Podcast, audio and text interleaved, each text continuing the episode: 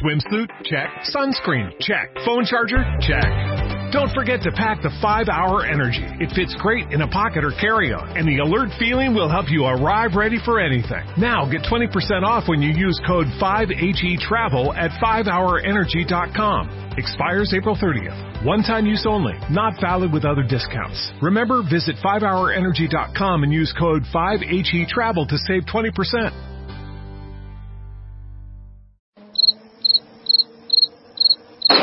Go to the finish line, keep pushing, go to the line, keep pushing, go to the line. Avanti, Fer, avanti! I'm pushing, I'm pushing, don't worry. Don't worry, I'm pushing like a hell. Keep pushing, bellissimo, keep pushing, keep pushing, continua a spingere, fantastico direi, fantastico. Hey guys, this is ridiculous.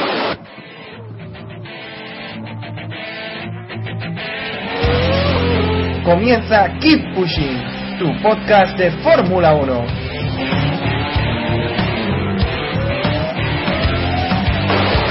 Fucking, fucking Raikkonen. What a fucking idiot.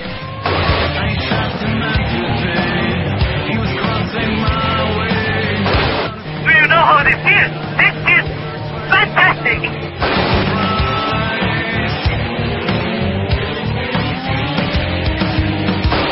Uh, brilliant, guys. Great job.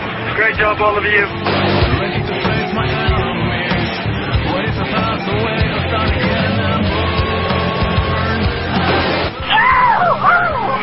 We did it! We did it!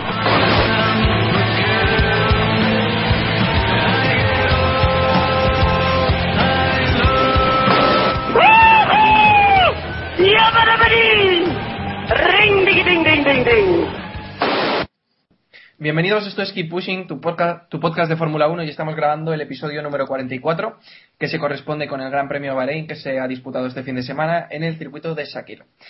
Hoy no estamos todo el equipo habitual porque al final David ha tenido un percance de última hora, así que bueno, le mandamos de aquí todo el ánimo y esperemos que no, que no haya sido nada lo que le ha pasado al final. Y tenemos también a- al resto, tenemos al resto, a Héctor Gómez de F1 Revolution. El resto, somos el resto. Así lo que sobraba. Bueno, buenas a todos. En especial a los que hoy les han regalado el libro de cómo convertir a tu hijo en un crack. Por el día del libro. Que bueno, nosotros también lo tenemos, ¿eh? Bueno, lo tiene David. Imagino que se lo estará leyendo ahora, ¿no? No sé, por hacer algo. Hombre, no ha, hecho, no ha hecho mucho frío estos días, así que no creo que haya tenido que usarlo. tenemos también a Iván y Jan, surtido de servilletas por parte de F1 al día. Buenas noches, Iván. Aquí estamos manchando servilletas. Y Jacobo Vidal también de F1 al día. Buenas noches. Hola, hola a todos, buenas noches. Hoy tiene pinta de capítulo lamentable, o sea que Sí. vamos bien. A- Al nivel habitual. Sí, un poquito por debajo del nivel habitual, yo creo. Nos falta una parte imprescindible de este podcast, que es David Sánchez de Castro. Un abrazo desde aquí.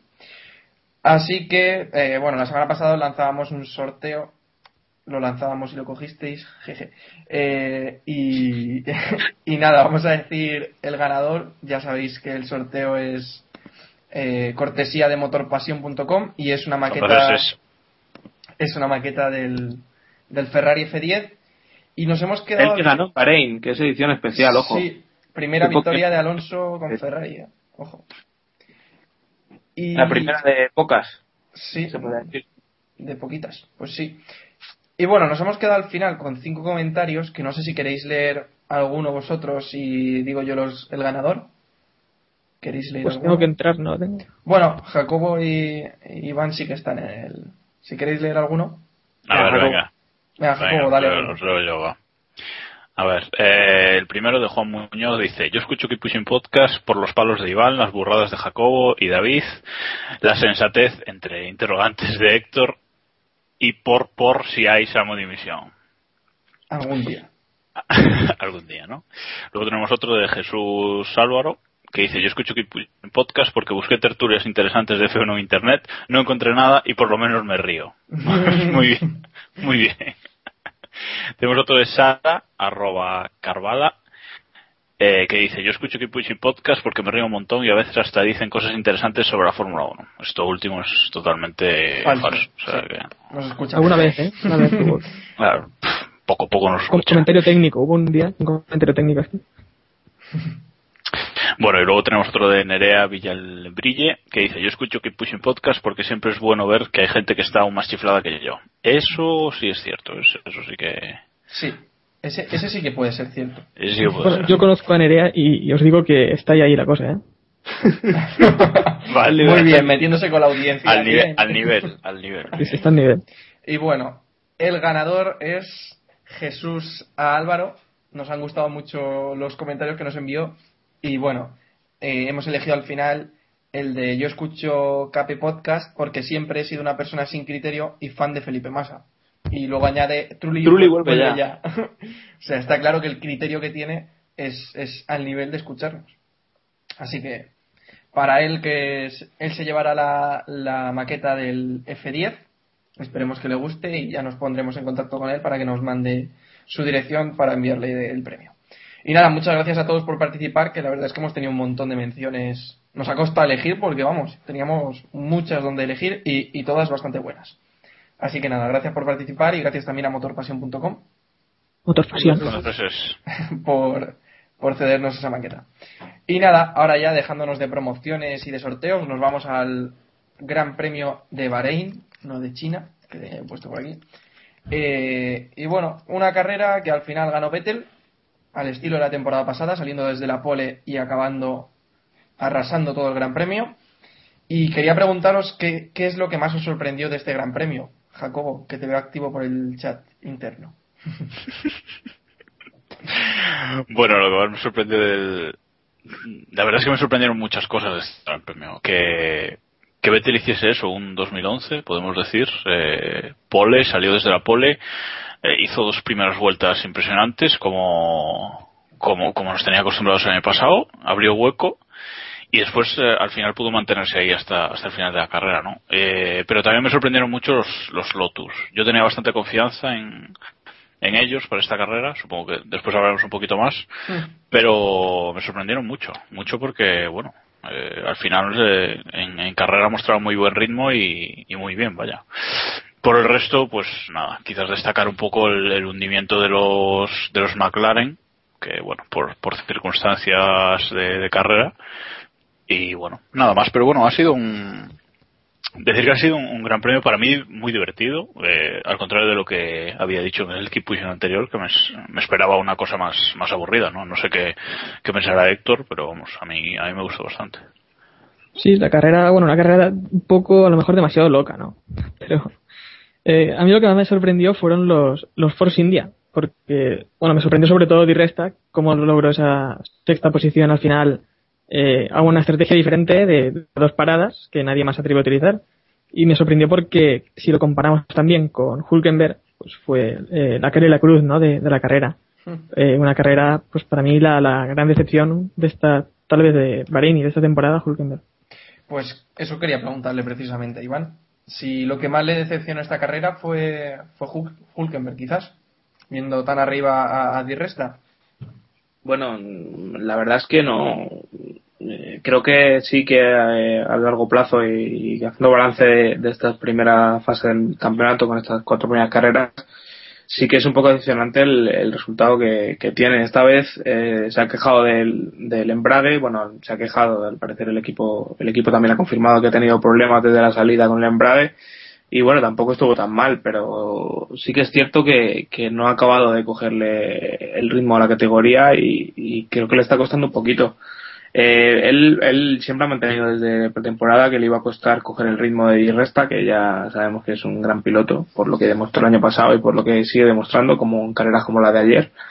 Y bueno, la verdad es que hay que darle un voto de confianza. Acabamos de empezar y creo que merece, merece que esperemos un poquito más. Pues sí, le damos un poco de tiempo. Y bueno, ya pasando a los mejores y los peores de esta carrera, pues mejores, no cabe duda que entre los mejores hay que poner a Vettel, que salía primero y acabó primero también, ¿cómo no? Y no sé qué os pareció la carrera de Sebastián Vettel. Lo que decía Jacobo, decía que ha sido una carrera muy al estilo 2011 y no puedo estar más de acuerdo. ¿No, Héctor? ¿Tú también estás de acuerdo?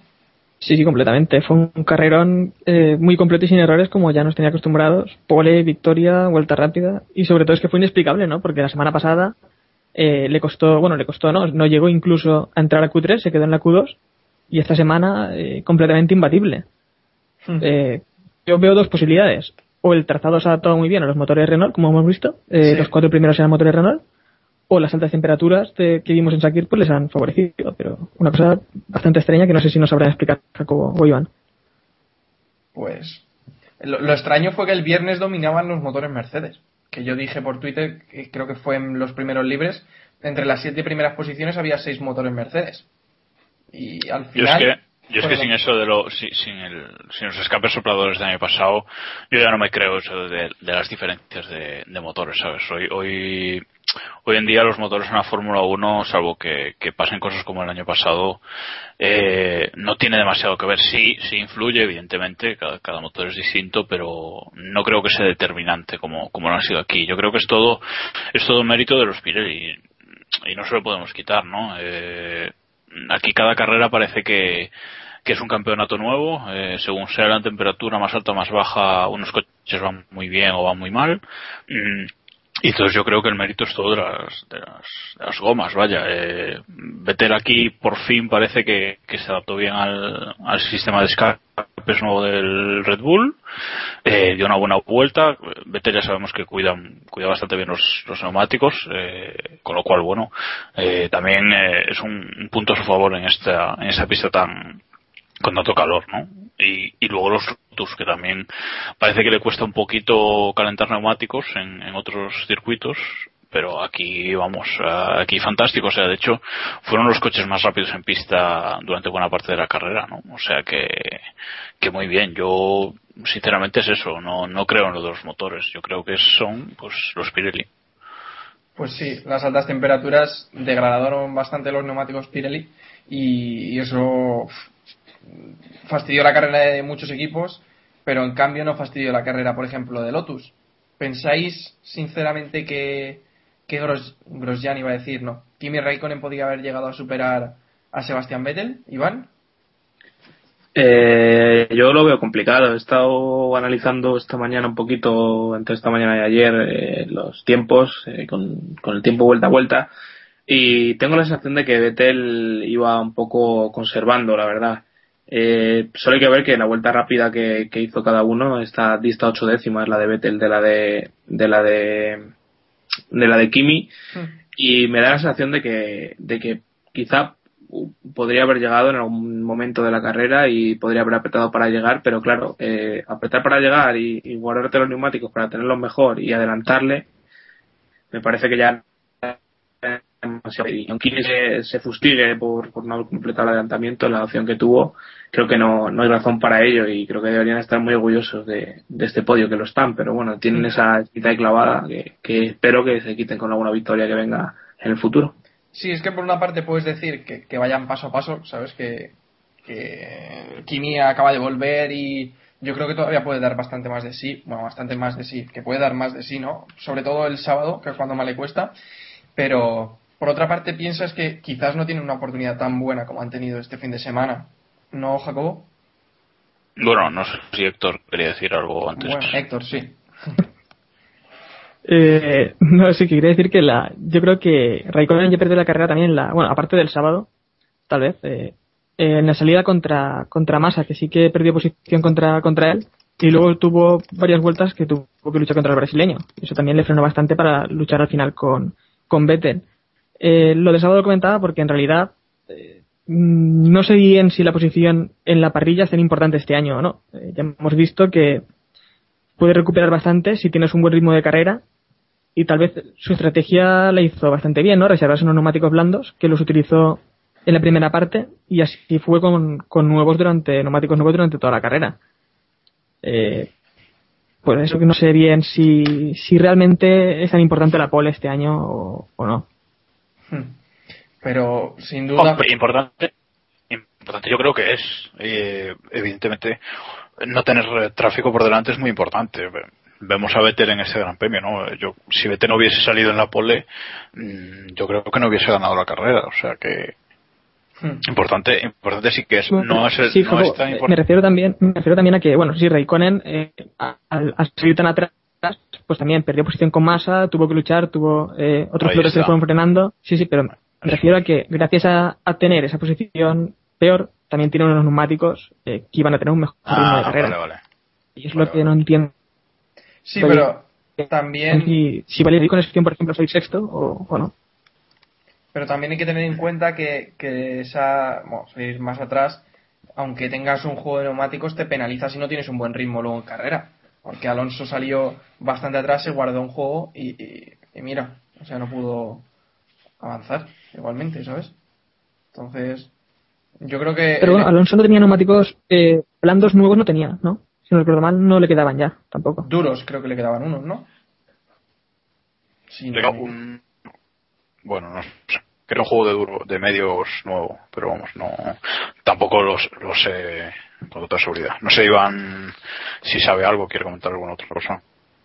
Si no recuerdo mal, sí que le, sí que le faltaba un medio a Fernando. Lo que pasa es que a lo mejor no, ya sabemos que se pueden guardar los neumáticos y al final no, no usarlos. Y, sobre lo que comentabais, eh, yo creo que, que es una pena que, que sea más beneficioso eh, quedarte con neumáticos sin usar y lograr un mal puesto en parrilla que, que realmente intentar ir al máximo porque es el, eh, no es no es un fallo de los equipos porque hemos visto que como Kimi que es más beneficioso hacer eso pero creo que es un fallo de la normativa. El- siempre el momento de la calificación tiene que ser el momento en el que los coches van al máximo buscan esos límites como le gusta decir a Michael y, y bueno y creo que es sería muy muy sano para la competición que, que todos dispu- dispusieran ahí de un neumático de calificación para ir al máximo esa vuelta y olvidarse de, de la carrera y en ese momento ir al máximo. Y creo que, que es un poco triste para la competición que pase eso pero bueno, eh, si nos ceñimos a lo deportivo y a, y a las opciones que tienen los equipos para maximizar sus opciones de la carrera, creo que han hecho muy bien. Y Raikkonen lo demuestra. Raikkonen dio seis vueltas, se guardó un cerro de neumáticos y ahí lo tenemos, segundo. Y, y bueno, entre las carreras muy buenas también estuvo la de Grosjean, tercero y con mostrando un ritmo, vamos, eh, pues se le vio muy fuerte. Y dejando también a, a Weber a, a más de 20 segundos eh, detrás suya al acabar la carrera. Yo creo que Grosjean hizo una carrera muy buena y, y si el monoplaza sigue con este ritmo puede destaparse, ¿no, Jacobo? No, la verdad es que muy bien Grosjean, ¿eh? Eh, no pudo con su compañero, pero bueno, para ser su cuarta carrera en la Fórmula 1, como quien dice, vamos a olvidarnos de eso de, de 2009, Sí. eh, la verdad es que muy bien. O sea, que, bueno, eh, Kimi le superó saliendo desde más atrás y tal, pero bueno, eh, yo creo que, que lo hizo fantástico para sus capacidades eh, hoy por hoy y que, y que esto le va a dar confianza para, para el futuro, porque la verdad es que arrancó la temporada fatal con dos ceros y bueno, pues ahora a, a, a pista muy casi tan rápido como, como Kimi, o sea que, que bueno, eh, yo me he acordado mucho este, este fin de semana de, Eric Bouyer, el jefe de equipo de Lotus, que se supone que, que fue el que tomó la decisión de, de renovar por completo la, la alineación de, de Lotus, ¿no? Eh, O sea que, que me parece que me parece fantástico, ¿no? Que arriesgó, arriesgó con la alineación porque bueno, fichaba a un campeón del mundo y, y a una joven promesa, pero aún así era, era una apuesta muy arriesgada y de momento le ha salido bien, o sea que, que le aplaudo por esa valentía que, que tuvo en su momento. Sí, es que es, es la misma historia de Williams, por ejemplo. Eh, a lo mejor, Mm, tú imagínate que, que, que Renault hubiera, o Renault, perdón, Lotus, eh, hubiera apostado por una dupla de pilotos de pago y tú imagínate que, que hubieran, se hubieran equivocado además en, en esta carrera y no hubieran logrado un podio. O sea, creo que hubieran perdido mucho y es lo que siempre comentamos. Eh, ¿Cuánto vale el, el que tener un piloto que llegue y te, y te logre un podio cuando tienes opción? Pues es que eso no, no se puede pagar con dinero o, o sí, supongo que habrá sus estudios de marketing y que podrán decir que el, el resultadazo de ayer de Lotus valdrá X millones de euros. Aparte de- del reporte que te traigan el, en el campeonato, pero es lo mismo. ¿Cuánto valía el, el aporte técnico de Barrichello? Es que es tan difícil de cuantificar. A lo mejor valía más eh, lo que Barrichello te aportaba a Williams que lo que pueda aportar Bruno Sena, que no es un para Bruno Sena porque está haciendo grandes carreras, a pesar de que ayer tuvo la mala suerte ahí en, en la carrera, por repetirnos un poco. Joder, pues igual que la aportación técnica de Adrián Sutil, será una cosa parecida para, para Force India. A ver, a ver, que se puede ir de las manos lo de Force India, pero, pero vamos a ver, ¿qué- de, de qué estamos hablando? O sea, Adrián Sutil y no hablo yo. ¿Pero ¿Qué pensabais? ¿Que no iba a estar yo si quitáis a Adrián Sutil? Por favor. A ver, ¿de qué estamos hablando? Grosjean. Grosjean nada, joder. Nada, este tercero, bueno, pues estuvo muy bien, hizo un carrerón, pero vamos a ver qué continuidad tiene. Iván. ¿Qué ha pasado? Ha ¿Qué llegado, ha, ha llegado David, sí, ha llegado David. darle la bicha y se enciende. A ver, David, yo sabemos que tienes tú tus vicios y siempre vas a criticar a la gente. ¿Qué me tienes que decir de la carrera de masa, por ejemplo? Que no hacen más que darle palos ahora que la, carrera, este- la carrera de masa fue como el partido de Coentrao del otro día, sorprendentemente bueno. O sea, nadie se esperaba nada de masa como nadie se esperaba nada de Coentrao en el clásico. O sea que, pero vamos, la carrera de masa fue excepcional. También te digo una cosa, le pedimos mu- muy poco, ¿eh? Pues claro, a poco que brilla, pues ya hace un carrerón. O sea, tampoco, pero bueno. Sí que tenemos tan poca confianza en él que es que nos conformamos con poquísimo, ¿no? Eh, Con yo realmente le exijo algo más a Massa. Eh, al menos, y espero, espero que al menos luche en alguna ocasión por podio, si es que ahora el Ferrari mejora. Pero vamos, no podemos poner tampoco entre los mejores un piloto que eh, va, lleva dos puntos y está a un mundo de su compañero que va a 10 puntos de liderato. No sé qué opina Jacobo. Hombre, eh, a ver, las cosas como son. La carrera de masa ha sido buena. Para su nivel y para el, y para el nivel del Ferrari ha sido una carrera buena. Ha quedado dos puestos por detrás de, de Alonso y ha quedado creo que a cinco segundos o una cosa así. O sea que, o sea que muy bien. O sea, aquí no hay, no hay nada que decirle. Eh, chapó y a ver, el problema es que, que continúe. También eh, Bahrein es un circuito que se le da muy bien a Massa. Siempre se ha dado bastante bien. Entonces eso, eso puede haberle ayudado y, y bueno, a mí personalmente me fastidia que llegue a Europa con puntos porque hay menos posibilidades de que lo echen a mitad de temporada ahora. pero, pero no, la verdad es que es que la carrera de la, la carrera de ayer de, de Massa muy bien y bueno, por una vez mm, creo que quedaron los dos Ferrari por delante de los dos Sauber en carrera, o sea que igual me equivoco en esta estadística, pero creo que es así. O sea que bueno, algo bueno han hecho con los motores Ferrari en el F en el F 2012 en esta carrera, vaya. Un apunte. Yo- Bueno, sí, un, un apunte solo. Eh, que nos reímos de Massa, ha sumado dos puntos, pero es que Michael Schumacher ha sumado también solo dos puntos, ¿eh? La lucha en la cumbre. Sí, sí, por el liderato Está, mundial. está Timo Glock que uf, está cerquita de pillarle. Sí, sí, sí, está solo dos puntos, Timo. ¿eh? Y Pedro de la Rosa también, a dos puntos de y- Incluso tú, tú estás a dos puntos. Sí, también. también. Sí, dale, Iván. Pues estará- sí que es lamentable, o sea, eso Eh, ya... repasando, repasando la clasificación, es curioso, pero están los dos Marussia por delante de los dos Caterham, que no me Sí, había dado cuenta. Mm. Es curioso. Muy bien. Joder. Dale, Dato- Iván, dale. dato de hace 15 días. Pero Eh, fue por- Coño, pero me fue acabo de dar cuenta. ¿no? Fue por Glock, ¿no? En Australia que quedó el, el decimocuarto, ¿verdad? Sí, Sería. eh, en la primera, Eh, fue la primera carrera. Quedó decimocuarto y es que esa posición va a ser ya complicada también de superar. Veremos. Bueno, he pasado fue un 13 de Liucci en... Déjate hablar a Iván, venga, Iván, dale. Eh, yo estamos hablando de Ferrari y os vais a hablar de Liucci. Pero bueno, que ver, pues de coches rojos todos, ya está. O sea, si es que no... lo que decía, que creo que tiene muchísimo mérito el- la actuación de Ferrari esta, este fin de semana, tanto Massa como Fernando. Uy, sí, sí, Eh, bueno. Me parece que, que no daba ni para puntos el, el Ferrari esta carrera. No Sí, pero también se vieron beneficiados, se vieron beneficiados por los problemas de la gente de arriba. O sea, si ponemos a los McLaren donde venían, a los dos, eh, eh, pues es un puesto menos. Para cada uno. Sí, bueno, pero hu- huir de los problemas también es mérito de, de un equipo, ¿no? Y la fiabilidad también se premia. Sí, sí. Bueno, Vamos. pues la carrera de Massa no fue mala entonces, ¿no? Conclusión.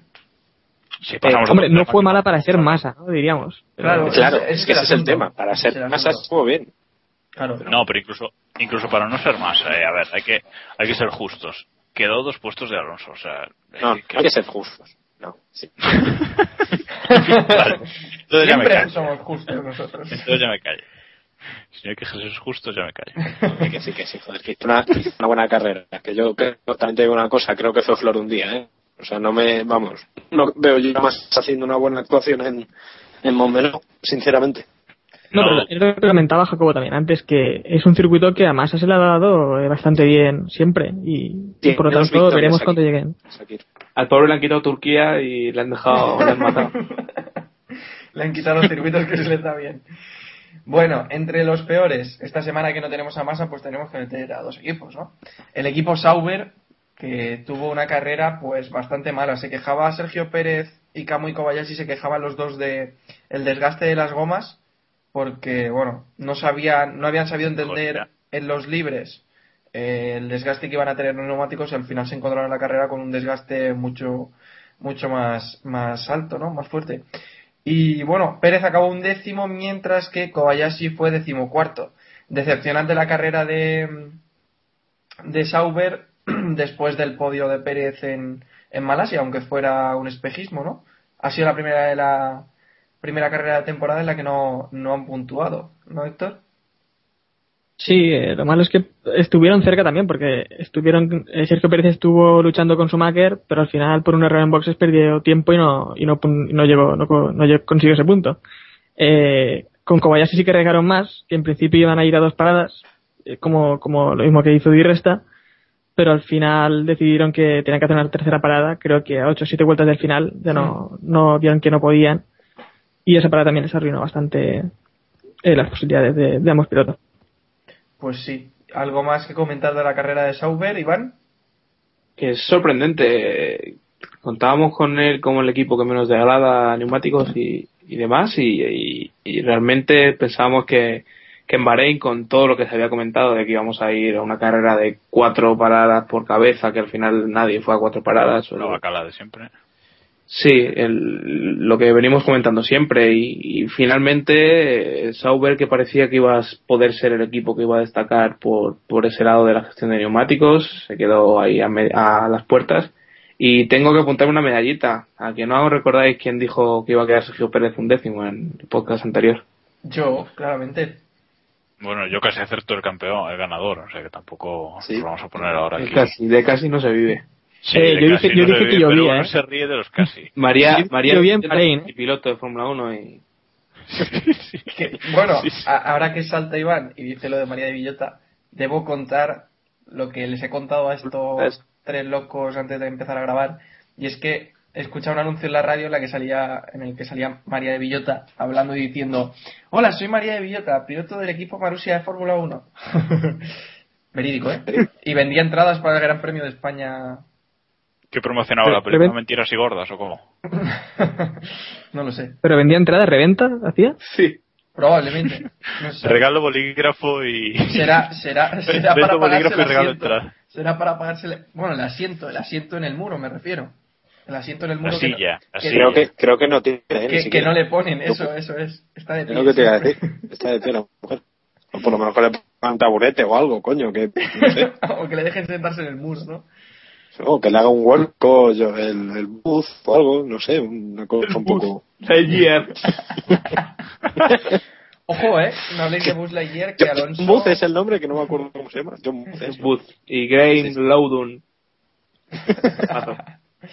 Bueno, después del palo necesario y obligado de cada podcast a María de Villota, seguimos. ¿Algo más que añadir a la carrera de Sauber? ¿O empezamos con los palos a Williams? Dale, Williams. Eso significa que empezamos con Williams. Pues si le quieres dar tú, David, Bruno Sena abandonó. Joder. Bueno, Bruno Sena acabó a tres vueltas de No, la cabeza. no. de Abandonó cuando quedaban pocas vueltas, ¿no? Si no me equivoco. bueno A ver. Bueno, No. pero acabó. Maldonado abandonó. Y Bruno Sena entró en el 75%. venga vale anda sí ¿Ya, ya te vale así, Iván? ¿no? sí para ti Vale, digamos, señor digamos, profesor. digamos que a Bruno Sena lo abandonaron, ya está, es más fácil. Se querían ir pronto antes de que ano- anocheciera el circuito. Claro. David, ¿qué quieres comentar Pues la- de la carrera de...? Pues, pues una pena. La verdad es que es una lástima cómo se ha ido desinflando esa pequeña ilusión que habían empezado al principio, sobre todo con la primera carrera. joder, al final se están diluyendo un pelín, ¿no? Se está quedando ahí en la zona media-baja otra vez Hmm. y, y no debería. Eh, yo creo que fue en la primera curva que volvió a ser Sena el que, no sé, Iván me imagino que se acordará mejor, el que volvió a tener un toque. Eh, Yo no digo nada. No, pero. Creo que fue con Senna, problemas sí. en el pedal de freno, en teoría. Así que por ahí a lo mejor viene. pues igual. Sí, porque sí, al sí. parecer tuvo vibraciones durante toda la carrera y al final dijeron, si no vamos a puntuar, ¿para qué, para qué seguir aquí? Dando pena. Vamos, Hombre, dale- seg- dale- según el equipo para que no tuviera un accidente, pero básicamente. Eso lo hace siempre, o sea que. Pues entonces no va a acabar ninguna, ningún gran premio. Es, Joder, es- macho, ha hecho, ha hecho sexto y séptimo en las dos últimas carreras. ¿Qué? No sé qué cojones queréis. Sí, poned el pitido. No, no, no, a ver. Iván, hay que darle palos igual, es que no lo entiendes, es que es... Este podcast se va A ver, a. es verdad, Iván, Iván lleva algo, lleva parte de razón. Para ser Sena, para ser Sena ha hecho un inicio de temporada es- Buenísimo. que no, Iván. Es- Por favor, no, Bruno, no. por favor. No, no, no, Bruno. que no, que no. Es que tampoco, tampoco. Pero bueno, ¿qué vamos a hacer? Venga. Ahora No, está yo habla creo que- Jacobo sobre las salidas. Sí, no, las salidas lleva 4 de 4, o sea que guay. Eh, yo creo que los Williams muy mal en esta carrera por el coche que tienen, ¿no? Yo, mm, eh, evidentemente, eh, Pastor Maldonado hizo un trompo en medio de la carrera, algo que no solemos ver eh, normalmente. Eh, Bruno Senna, pues eso, al, ya sin, sin opciones, pues eh, lo retiraron el, el coche y creo que muy mal, la verdad. O sea que acabaron el 22 y el 23 de, en la clasificación de la carrera. O sea que dice dice mucho eso. Mm, espero que, en España vayan mejor. Ya en un circuito pues más normal y con unas temperaturas más normales. Pero es lo que decíamos antes de Lotus. Eh, si no tienes piloto aunque en Maldonado hay piloto eh, si no tienes piloto las cosas te van te van a ir muy complicadas sobre todo a lo largo de la temporada no también a nivel de desarrollo técnico etcétera etcétera no y, veremos. En, España es cuando llegan las evoluciones grandes a todos los equipos se supone. Así que a ver a ver qué, qué es capaz de hacer Williams, pero ha tenido un arranque de temporada muy bueno, yo creo. Eh, falto de resultados por circunstancias, pero en esta carrera muy mal. Y bueno, cerramos ya los mejores, los peores. Bueno, antes de cerrar los peores, tenemos unas declaraciones en exclusiva de uno de los mecánicos del equipo McLaren. y lo siento mucho. Me he equivocado y no volverá a ocurrir.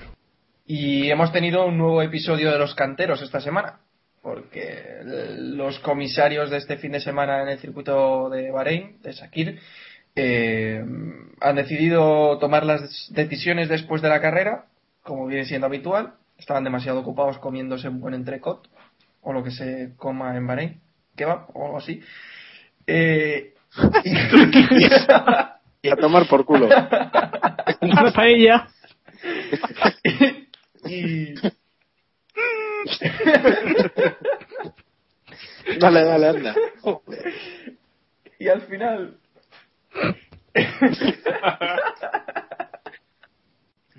y al final pues no, decidieron sancionar a Rosberg ni por la acción con Hamilton ni por una acción muy similar con Alonso.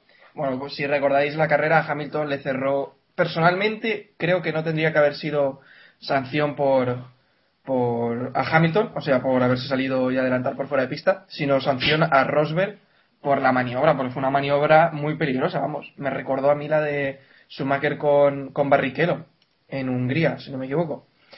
O sea, me parece una maniobra muy sucia. Y no sé si pensáis que tendrían que haber tomado cartas en el asunto los comisarios.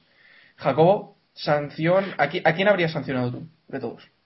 Yo es que me imagino a, a los comisarios viendo la tele comiendo un kebab en Bahrein. Es que, es que, es que muero, pero bueno. Eh, no, eh, a ver, yo no critico la decisión de los comisarios que, por las explicaciones que han dado después en los documentos eh, que ha colgado la FIA en la web, etcétera, etcétera, puedo llegar a entenderlas, me pueden llegar a parecer razonables, pero lo que no me parece razonable es que tarden no sé cuántas horas en decidir eh, eso, porque no sé si salió a las 7 de la tarde o una cosa así. Eh, o sea, cuatro horas después de la carrera o, o tres o cuatro horas después de la carrera, que eso me parece, me parece que no puede ser.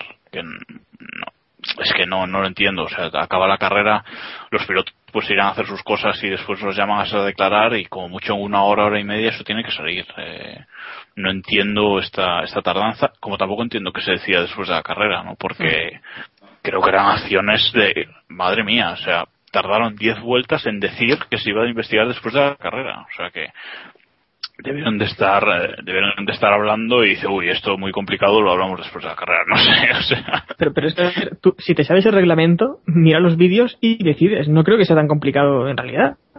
No sé. No sé David si tiene algo que decir pero vamos es que yo yo lo primero estoy no totalmente contigo lo de tardar cuatro horas me parece de coña. O sea porque eran más acciones que se podían haber dirimido durante la carrera porque en caso de que hubieran sancionado a Rosberg por ejemplo, que hubiera puesto, no sé, los 20 segundos de rigor, que suele ser, no sé cuál es la normativa en estos casos, cuál es el castigo concreto, eh, pero entonces hubiera perdido, creo que eran cuatro posiciones. Y hubo un momento en el que Alonso eh, llegó a variar, o sea, cuando no sabíamos las decisiones de los comisarios, podía haber quedado sexto, séptimo o decimocuarto. O sea, que era un poco de coña, ¿no? Eh, yo me sigue admirando la lentitud de los comisarios en todos los grandes premios. ¿eh? No es porque este sea Bahrein y tal, sino en todos para tomar sus decisiones. Eh, en fin, sobre las sanciones en sí, pues hombre, eh, la de Alonso yo creo que no era sancionable. Si acaso una multa económica al equipo, porque era culpa del equipo. Quien, quien hace salir a los pilotos en boxes es el equipo, no es el piloto en sí, no es mm, en ese aspecto no es sancionable. Eh, y en cuanto a lo de Rosberg, yo sí le hubiera sancionado por ambos casos. Primero por el de Hamilton porque mm, es que no, no puede pasar por ahí, o sea, no, había más opción, era eso o accidente, y, y, luego porque la defensa que hizo sobre, sobre Alonso, ahí hay mínimo un cambio y medio de trayectoria, no, no lo veo, no lo veo. O sea que. No sé qué pensará Héctor, por ejemplo. Yo, eh, lo de lo de Rosberg, pues no estoy seguro porque comentaba Samuel que era igual que, que cuando Schumacher echó a Barrichello contra el muro de, de, Hungría. No es del todo igual porque no estaban emparejados. Pero sí que es verdad que. no había muro, claro. Y porque tampoco había muro, claro. Eh, Pero bueno, el problema es que hubiera habido muro. Tampoco se hubieran echado los pilotos hacia, hacia esa zona, ¿no? Porque en realidad eh, el piloto, en el caso de, Hamilton, iba echándose hacia la derecha para adelantarle, y para ponerse en esa posición y coger el interior, pero cuando le tapona a Rosberg, eh, decide seguir eh, continuando con, ese movimiento. en caso de girar hacia el otro lado, no sé bien qué hubiera pasado tampoco, o si podía haberlo hecho, o creía que iba a chocarse con, con Rosberg porque no hubiera dejado, o podría incluso haber levantado el pie. Pero creo que es más interesante lo de, lo de la salida de boxes, porque sí que es un tema que estamos viendo esta temporada, que no se aplique ninguna sanción, los pilotos salen empajados y no se está diciendo, no se está dejando claro. Y al final habrá que, aclararlo porque vimos el otro día cómo primero en la salida de Alonso corta o casi corta la entrada de, Pérez, pero como Pérez sale luego emparejado, no recuerdo bien con qué piloto era. Hmm. Y esto al final habrá que aclararlo, veremos más accidentes. Pero es como lo que ha dicho, es como lo que ha dicho Alonso en Twitter. Esto ya es una que aquí cada uno puede hacer lo que quiera casi no porque vamos la, la, FIA está pasando del tema muchísimo sobre todo en sobre todo en boxes vaya. Es que a mí lo de Alonso me parece sancionable. Sancionable no por su culpa sino por el equipo que lo que lo manda a salir no se cruzan en boxes y luego pues como lo de pues como lo de la anterior carrera con Kimi Hamilton. Pues no puedes correr en paralelo por el por el pit lane y punto y si no, sanción. Y no lo haría nadie más, pero como no lo sanciona. Sí, pero es que hay temporadas que son muy estrictos y otras como esta que están pasando del tema. Eh, no sé si fue en 2009, ¿no? Cuando se cebaron con Hamilton, o 2010. Y luego tenemos temporadas donde parece que puedes hacer lo que quieras, que no, que no ocurre nada. Hmm. La conclusión, la maniobra de Rosberg fue sucia en los las dos maniobras, vamos, con Alonso y con, y con Hamilton y habría sancionado a Alonso por el pit stop Iván. Ah, me había puesto una pelita, pero bueno. eh, no, eh, yo creo que yo creo que están dejando ir mucho este tema. Cuando recuerdo en la pasada carrera que también lo comentamos con un con una salida de, de Raikkonen que era de libro, eh, un, un Safe Relays que se llama. Y en fin, lo dejan pasar y, yo creo que va a pasar igual que igual que con, con el tema de Rosberg. Cuando alguien comete un error o hay un accidente, creo que se va a llevar el puro de todos los que se lo han ganado durante estas carreras. Pues sí, veremos, veremos cómo actúan los comisarios cuando haya algo grave. Y otra pregunta que, que os hago a raíz de este fin de semana y de las actuaciones de los Toros Rosso en esta temporada, que bueno, el equipo lleva seis puntitos, o sea, dos de Ricciardo y, y cuatro de Bernier. Eh, os pregunto si, si no pensáis que está Toro Rosso un poco hundido en la, en la parrilla, un paso por detrás bastante grande de Sauber, un paso por detrás de Williams, de Force India, eh, y, y, de paso os pregunto si pensáis que es por, por el equipo, por el monoplaza, porque han dado un paso adelante los demás y ellos han quedado un poco atrás, o si bien es por los pilotos, que son jóvenes e inexpertos. Jacobo. Bueno, yo creo que Toro Rosso es candidato a, equipo irrelevante del año, aparte de los, de los tres más pequeños. Eh, eh, pero ahora mismo no tengo claro si es por pues porque el equipo ha dado un paso atrás con respecto al año pasado con, con el coche o por los pilotos, ¿no? Porque daos cuenta que en los tres últimos años nos hemos fijado mucho en Toro Rosso, al fin y al cabo estaba Jaime allí, pero antes tampoco le dábamos tanta importancia a Toro Rosso, tampoco nos fijábamos nunca tanto en, el equipo italiano, ¿no? Entonces, de momento tengo dudas si es por eso, si es porque ya no tenemos a un piloto español ahí, o si en realidad es porque pues porque el coche no va y porque y porque eso solo tiene seis puntos hoy por hoy a pesar de que yo creo que que Ricciardo este fin de semana más allá de que en carrera le saliese todo mal eh, hay que darle un aplauso por, por su por su puesto en clasificación no yo creo Iván. Sí es un gran resultado y además aunque un poco favorecido por la por la estrategia del resto que, que ni Fernando ni, ni Resta salieron ahí a última hora a, a, dar vuelta y yo creo que es destacable. Y quería comentar ya en general sobre Toro Rosso eh, lo primero eh, cuando llevamos cuatro carreras del año pasado Toro Rosso había hecho un octavo o sea que tenía tres puntos que ahora tiene seis. Tres si no me equivoco o cuatro no cuatro puntos y ahora tiene seis. Y otro tema, eh, la novena posición, no nos engañemos, es la posición natural de Toro Rosso. El año pasado hizo octavo por el desastre de Williams, pero creo que es la posición natural y, y al fin y al cabo es el equipo Minardi, o sea que no sé cómo lo verá Héctor, pero vamos, yo creo que, que no hay más de eso. Bueno, yo quería añadir que actualmente creo que hay más o menos eh, tres o cuatro equipos, creo que capaces de luchar por victorias, que serían eh, McLaren, Red Bull y... HRT. HRT también y Mercedes. Y luego un pequeño paso atrás estaría Lotus. Eh, después en otro pequeño grupo estarían Ferrari, Williams eh, y Sauber. Un poco más atrás. victoria, eh, ojo. Bueno, pero fue un poco real, ¿no? También que Sauber quedó segundo. Y creo que luego estaría más o menos Force India, un poco, un pequeño paso atrás. Y ya estaría Toro Rosso, pero alejado de estos, de estos equipos y, y en solitario. Luego ya los equipos nuevos, más o menos nuevos. No sé qué opina David. Pues hombre, a ver, eh, Toro Rosso, eh, yo creo que está donde, estoy muy de acuerdo con Iván, está donde le corresponde, porque es que tampoco se le puede pedir más. Quizás eh, yo esperaba que estuviera más cerca de Force India de lo que está, porque realmente luego en ritmo de carrera, los Force India, por ejemplo, joder, Di Resta este fin de semana ha hecho una muy buena carrera. Eh, no sé, yo me les esperaba pues a lo mejor séptimo, alguna carrera incluso sexto, tal. O sea, un pelín mejor, pero, pero bueno, es, es su posición real. Veremos a ver cómo, cómo, cómo evolucionan a partir de ahora y lo que pueden hacer. Tampoco les podemos pedir mucho que son dos pilotos prácticamente novatos.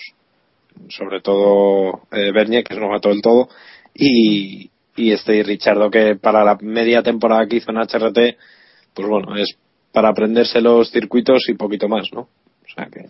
Sí, y conocer el paddock. sí, sí, sí. Bueno, pues cerramos el Gran Premio ya con un tema más, el boicot de la FOM a Force India. ¿Qué os pareció la actuación de Bernie? Que dijo, vosotros os vais en los libres, yo nos enfoco en, en la clasificación. Jacobo siempre pide el turno, así que vamos a darle. No, no, no, pues, pues nada, que, que lo diga otro. No, Hombre. eh, me pareció muy divertido, nada más. Simplemente estar mirando la televisión y, y estar buscando a, a los Force India. Sí, pero luego se le fue de las manos, ¿eh? Que luego el domingo, claro, estabas tú viendo la carrera y te empezaban a poner planos de Diresta que decías, que a ver, que vale, que en un momento dado, pues, pues bueno, pues está bien, pero ya. O sea, no ya. Ya está. Pero, pero bueno, eh, Bernie luego lo negó y tal, el equipo no quiso no quiso meter eh, baza, pero tuvo recorrido la, la historia y se dio cuenta mucha gente. Vamos, yo lo vi en la agencia Reuters, por ejemplo, la noticia de que había habido un presunto boicot a, a Force India y tal. Y, y bueno, pues esto es la demostración de que con Bernie no se juega y este es su chiringuito y tienes que aceptar sus reglas. Pero al final le dieron más bombo a Force India. También se habló más de ellos. Por lo tanto, no sé si. Sí, pero los patrocinadores no salieron el sábado, ¿sabes? Que al final es Sí, lo que pasa. O sea, Lo mejor yo creo de toda la situación fue Paul Di Resta que le preguntaron y dijo que él sí había visto su coche durante la. Normal, normal que lo viera. Pues, pues nada, cerramos el Gran Premio, pero antes tenemos que hablar del Mundialito. Así que os voy a pedir que vayáis acabando vuestros pronósticos, bueno, vuestros puntos, mejor dicho. Bueno, ¿y, y cómo va eh. Mundialito este año? Acabando, hoy los improviséis, David. Depende Hombre, por supuesto. de qué grupo seas, que yo ya los tengo aquí apuntados. Esta semana Samuel, prometo pero- volver a, a trolear. Sí, el Mundialito, ¿cómo, va? ¿cómo va? Pues primero tenemos a Alonso con 26 puntos. Pronostico que esta semana se va a quedar ya fuera.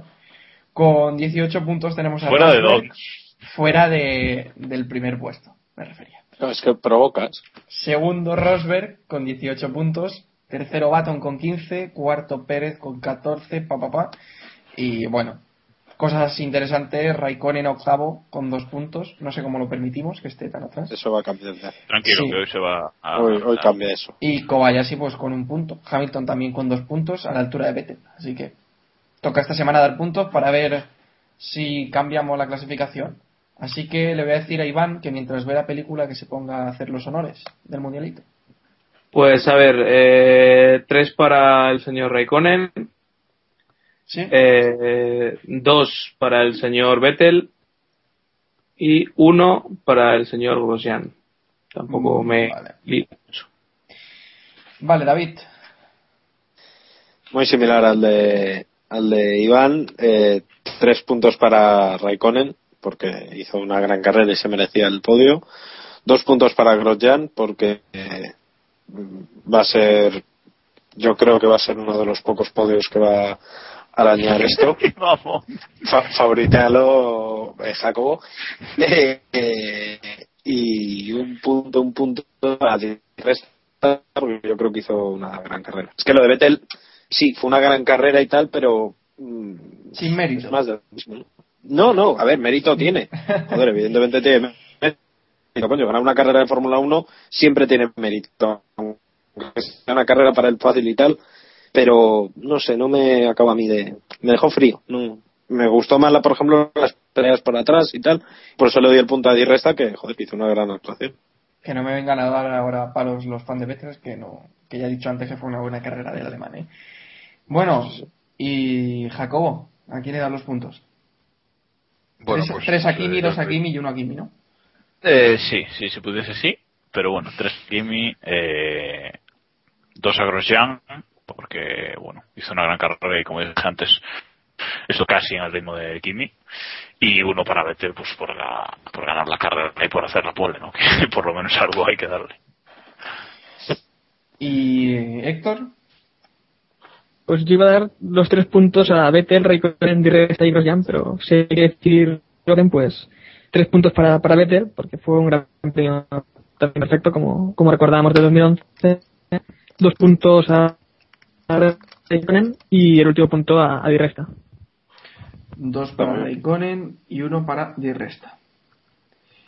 Pues la verdad es que de- decís que no se le pueden dar tres puntos, dos puntos y un punto a un piloto y yo no sé quién ha puesto las normas en el mundialito, o sea que sí que lo podéis hacer si queréis. o sea, si yo troleado no. un- una temporada completa, podéis hacerlo vosotros también un día. No, hombre, no. Mis puntos van tres puntos para Grosjean, dos puntos para Raikkonen Vale, vale.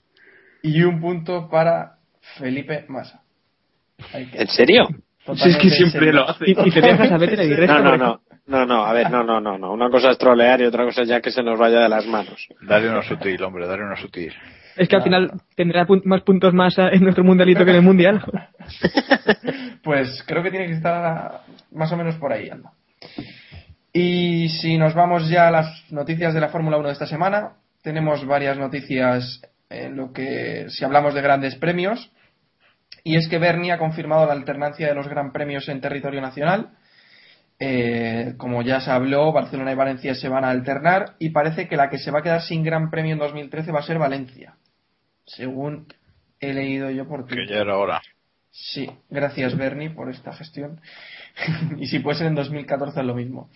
Eh, ¿Qué os parece? Bueno, es que yo creo que era inevitable, ¿no, David? Hombre, yo creo que más que más que ha confirmado Bernie, ha vuelto a confirmar Bernie, porque esto ya, acordaros que lo estuvimos hablando en enero, que fue Bernie el que soltó la liebre y que dijo que, eh, que bueno, que se iban a alternar y tal, y a mí me lo confirmó el propio eh, presidente del circuito de Montmeló, que, que están en ello porque no se puede sostener.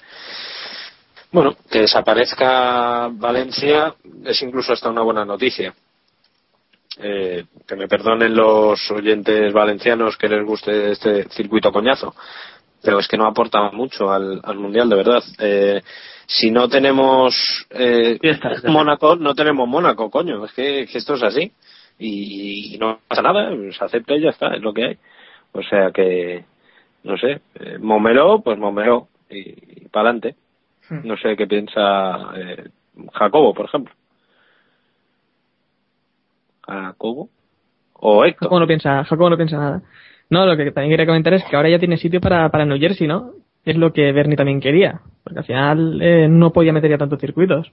Sí. Eh, menos circuitos en Europa y poco a poco más circuitos, más circuitos fuera. Eh, yo no sé ahora cuál es el gran premio que caerá para 2014 para que meta el de Rusia. Corea. No sé qué pensará Jacobo de esto. Bueno, yo creo que hay, hay varios candidatos a caer. eh, Corea supongo que será el más... Daniel Alves. Vale, sí, porque sí, Pepe y todo esto, ¿no? Pero pero la verdad es que hay varios candidatos a caer, sobre todo Corea, yo creo, y pero hay más, hay más, hay más y recordemos también que, que Argentina quiere entrar. Eh, Eso, por veremos eso si se confirma. Eh, Se decía que Argentina iba a ocupar el sitio de Corea, pero bueno, entra Rusia también. Bueno, ya veremos también si se hace el de, el de New Jersey, que está por ver, el de Austin. O sea, creo que hay todavía muchas cosas en el aire como para empezar a hablar ya del, del campeonato de 2014, ¿no? O sea que poco a poco. Eh, y en cuanto a lo, a lo de España, pues bueno, creo que ya lo había comentado alguna vez que son dos circuitos que a mí no ninguno el de Valencia especialmente no me gusta nada pero el de Barcelona tampoco es que sea una pista espectacular para carreras eh, para carreras de Fórmula 1 por lo menos. Pero bueno sí eh, creo que es suficiente contra un gran premio. Además tal y como están las cosas supongo que las administraciones tampoco quieren meter pasta aunque sea invertir. Así que nada eh, lo veo bien y era inevitable. Igual que, que lo de Spa vaya. No sé si Iván tiene alguna opinión con respecto a lo de Spa, Francia. Sí. Pues lo peor es lo de Spa, sinceramente. Sin duda. Bueno, mejor tener Spa cada dos años que no tenerlo. Hay que ser optimistas y, y bueno, ir reservando los tickets para, para viajar a verlo. Bueno, así el gasto será cada dos años, ¿no? no sé. Yo creo que quizás teniendo Spa cada dos años, pues la entrada, no sé, ¿eh? puede ser mejor. Puedes vender las entradas con más antelación, puedes, no sé. Creo que, que tampoco es malo que se alternen los circuitos. Pero bueno, Spa es. Bueno, entonces, entonces ya voy reservando hotel para 2014, ¿no? Ya. Sí, ¿o cómo? puedes, puedes, puedes ir reservándote. Así te sale No sé, también. hotel ya. Que yo quería decir que es que Spa es de los pocos históricos que nos quedan. Y por el bien del espectáculo y de la Fórmula 1 se debería mantener todos los años. Eh, es que vale que Bernie quiera que nos traguemos, ya creo que son nueve circódromos. eh, pero bueno, que al menos que mantenga los circuitos con carácter, ¿no? Como, como Spa. Porque no sé si os pasa, pero a mí estos circuitos nuevos me parecen un poco fríos, como demasiado prefabricados. Hombre, el de Bahrein, ya como no. no es, pero vamos. Sí, pero es muy llano y no sé. Le falta, Pero- le falta un algo, le falta... En Mónaco yo creo que está todo en venta, incluido Monza y, y Silverstone y demás. O sea, Todo, bueno, ojo, Silverstone estuvo fuera hace años, así que Sí. Ojo, y Mónaco, Dios no quiera, pero que no pase nada. Porque hay muchos que quieren cargarse Mónaco y mm, políticamente me refiero, ¿eh? No, hay creo- muchas creo- internas dentro que le- me extrañaría muchísimo que se lo cargaran y Bernie sabe que cargarse el Gran Premio de Mónaco eh, le supondría ponerse a, vamos, el 90% del mundo de la Fórmula 1 en su contra. Yo Pero- creo que, que para Bernie, Mónaco es como Ferrari para la Fórmula 1. Sin, sin ellos no existe. Que nunca gana. Sí, sí, Ah, sí, estoy, de, estoy de acuerdo, pero sí, posiblemente lleve razón, pero que no pase nada en Mónaco. Porque ya llevamos con un run run dos, tres años de la seguridad en Mónaco, de que tal, de, hay como pase algo, de un accidente, ya el año pasado con lo de Sergio Pérez, bueno, se, ha- se ha eh, remodelado tal. la zona. que También. por cierto se ha remodelado, eso es. Eh, mm, mm. El run run este no me mola nada. Y Ya, pero evidentemente, bueno. es un circuito que no se puede perder en la Fórmula 1 y que no se pierda en la vida. Ojalá. Yo creo que los, organizadores han sido muy listos con estas reformas que han metido para este año. ¿eh? Han cambiado la zona de accidente del año pasado, han cambiado la salida de boxes que siempre había sido hace muchos años, que es que era también polémica, porque salía como muy directa a la pista, o sea que ahora los coches van a, van a incorporarse más rápido a la pista. Yo creo que los organizadores han sido muy listos y salvo quizás la zona de la piscina, que sería lo que le quedaría por, por mejorar ahí seguridad, donde tuvo el accidente Trof y todo esto, yo creo que, que lo están haciendo muy bien, pero bueno, a ver. Sí, Pues sí. Y otra de los otra de las cosas que nos preguntábamos con respecto a- al Gran Premio de Bahrein de este fin de semana y a otras carreras de esta temporada es si McLaren puede estar tirando a la basura esa ventaja que tienen, ¿no? Porque tienen el monoplaza más rápido, por lo que se ha visto hasta ahora, pero no están acabando de, de liderar las carreras y, y, bueno, si no me equivoco, McLaren todavía no ha ganado ninguna carrera esta temporada, ¿no? Sí, hombre. La Bueno, primera. Sí, Baton. La Baton- primera. Baton Bueno. Estaba La primera en la frente, venga, seguimos. Estaba dudando si Baton gana en Australia, ahora no lo tenía todo claro. Pues mira, sí. Ha ganado una carrera, pero en verdad con la supuesta, eh, la diferencia que se supone que hay entre ellos y los demás equipos, yo creo que pueden estar tirando a la basura una oportunidad importante de, de sacar una ventaja que, que les pueda hacer campeones. Ya lo decía el otro día por Twitter también Iván Clavijos, que lo tuvimos por aquí. Y no sé qué opina Iván sobre este asunto. ¿Lo dijo? Eh, pues de momento a mí que no Eh, pues lo que comentaba mi tocayo yo creo que está bien acertado Eh, creo que McLaren está tirando la temporada y no solo por o sea no no por rendimiento que puedes tener baches de rendimiento o una carrera te salirte mal sino por problemas puramente mecánicos Hamilton mecánicos eh, puntuales Hamilton, por ejemplo, el, ayer podría haber, bueno, este domingo, eh, podría haber conseguido subir al podio fácilmente o por lo menos lucharlo. Sin embargo, tiene dos problemas y se va muy atrás. Eh, con Baton, problemas mecánicos, bueno, es más justificable que un error de, en un cambio de neumáticos, pero bueno, el caso es que poco a poco se van, se van perdiendo puntos y ya no son ni siquiera líderes de- del campeonato. Y creo que a partir de la temporada europea me parece que Red Bull va, va a apretar y, y creo que es ya después de que han pasado las dudas con los escapes y demás, yo creo que Red Bull va, va a estar arriba. Todos sabemos que aquí la culpa es de San Michael, o sea, eso está, vamos, más claro agua. o sea. Sí, eso, Bueno, es eso es- te es quería preguntar, Iván. per- perdón, un segundito. Eh, Iván, que evidentemente conoce bastante el tema, te quería preguntar si es verdad que San Michael puede estar lastrando al equipo, literalmente. O sea, que, que la posición de San Michael es. Ah, Quiero decir. Yo creo que lo podemos decir como broma, pero no creo que su No, no. acción sea tan... Es un tío. No, no, en serio. Es que la, la pregunta Williams- es un poco. Tenía un rol mucho más mucho más importante. Aquí tiene un rol de director deportivo que, que aún está por ver si lo que se encarga del papeleo de decirle de llevar de la mano a Hamilton a la rueda de prensa o hace algo más. Es que lo, lo pregunto y la pregunta parece un poco de coña, pero es que lo he leído en los foros de Autosport en serio. O sea, la gente estaba encabronada con que es que desde que está San Michael, tal, bueno, señores, Eh, ¿qué, qué yo creo que es- papel tiene este señor? como aquello de cuando pierde tu equipo de fútbol y dices, ay, si hubiera jugado fulanito, que es justo el que se ha lesionado, y fulanito ha jugado 20 partidos. Aunque si hubiéramos tenido a Villa, es que eso es otro. Claro. y cuando estaba Villa, que era demasiado malo. Pues Exacto. eso, yo creo que es lo único que la gente ve que ha cambiado McLaren, pero bueno, eh, yo creo que el, el- ese freelance que hemos escuchado antes de la, de la tuerca, creo que no está haciendo bien su trabajo. Encima, si no me equivoco, fue el mismo mecánico el que, bueno, Y que dejen de contratarlo, por favor. la misma Ya, posición, sí. la misma posición que falló en China. La rueda trasera eh, izquierda desde el punto de vista del piloto. Fue la misma. No, no, a Michael le falló la delantera derecha. No, no, no, yo hablo de. Hablo pero era de, otro equipo, de. McLaren, Ah, por eh, eso. ah, Hablo de vale, McLaren.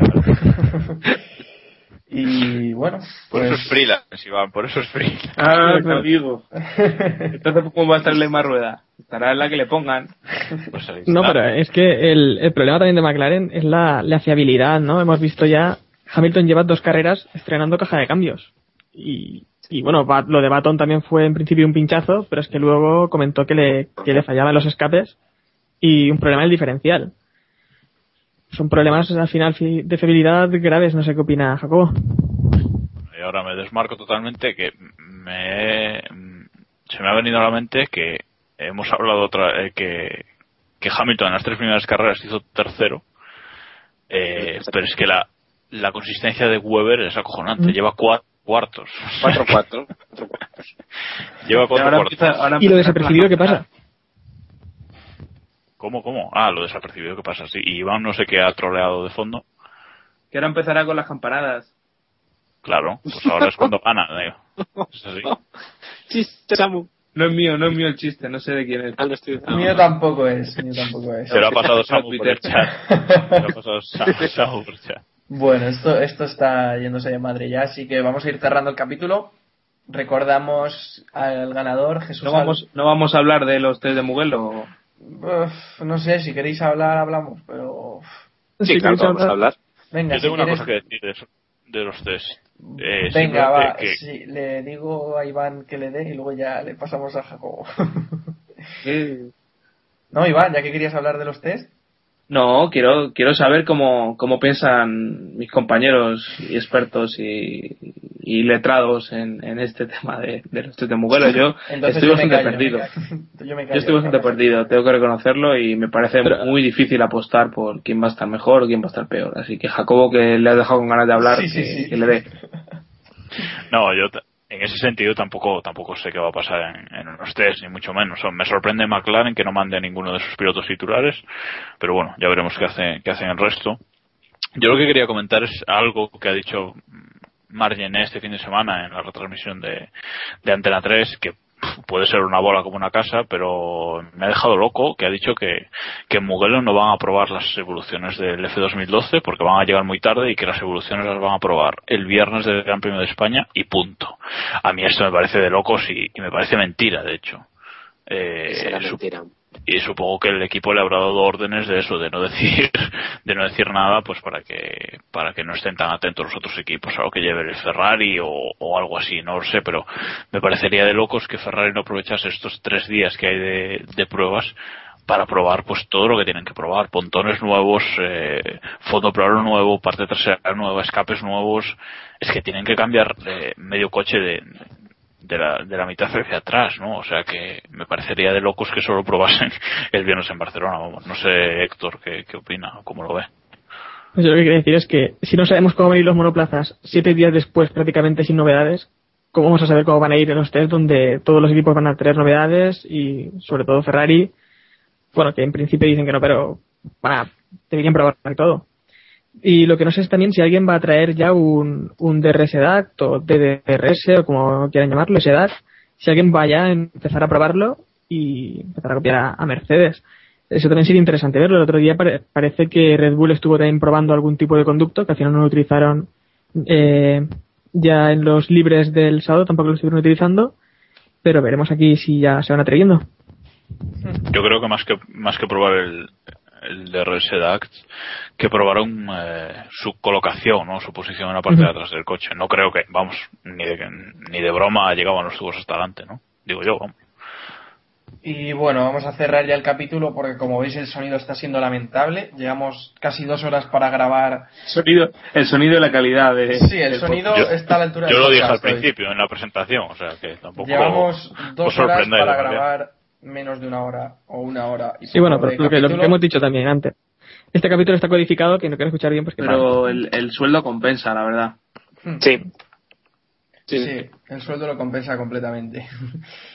Eh, bueno, vamos a ir cerrando ya el capítulo recordando que hemos dicho al principio el ganador, Jesús Álvaro, si no me equivoco. que es Ah, el- ah, Vale, lo- vale, ah, si, ah, si no lo reclama, si no lo reclama, ¿qué ocurre? me lo quedo yo. ¿Se lo damos de todas formas o...? No, que nos envíe un correo electrónico aquí pushingf1.gmail.com con su dirección, sus datos personales y demás para que podamos enviarle el premio. Bueno, y, pa- y para la semana a ver si sorteamos una cosilla que tienes por ahí, ¿no, David? Pero bueno, Sí. lo dejamos para más adelante. Hoy es el Ah, día, sí, sí. hoy es el día del libro, tampoco hay que mancharlo del día del libro. Exacto, eh, exacto. Tampoco vamos a joderlo aquí. Más, a- más adelante lo sorteamos. Y bueno, recordaros que podéis estar en contacto con nosotros a través de Twitter, twitter.com barra podcast, en Facebook, facebook.com barra keeppushingf1, en keeppushingf1.gmail.com y nos escucháis a través de iVoox, de iVoox y de iTunes, como preferáis llamarlo. Y nada, poco más que, que deciros. Estaremos ahora un par de semanitas de descanso hasta que llegue el Gran Premio de España. Volveremos con la previa, como lo podría ser de otra forma. Y nada, que muchas gracias por escucharnos y recordad, keep pushing al máximo. Adiós. Y cuando dices amo Madre dos, dos semanitas es una. Porque ya. ¿Ah, sí?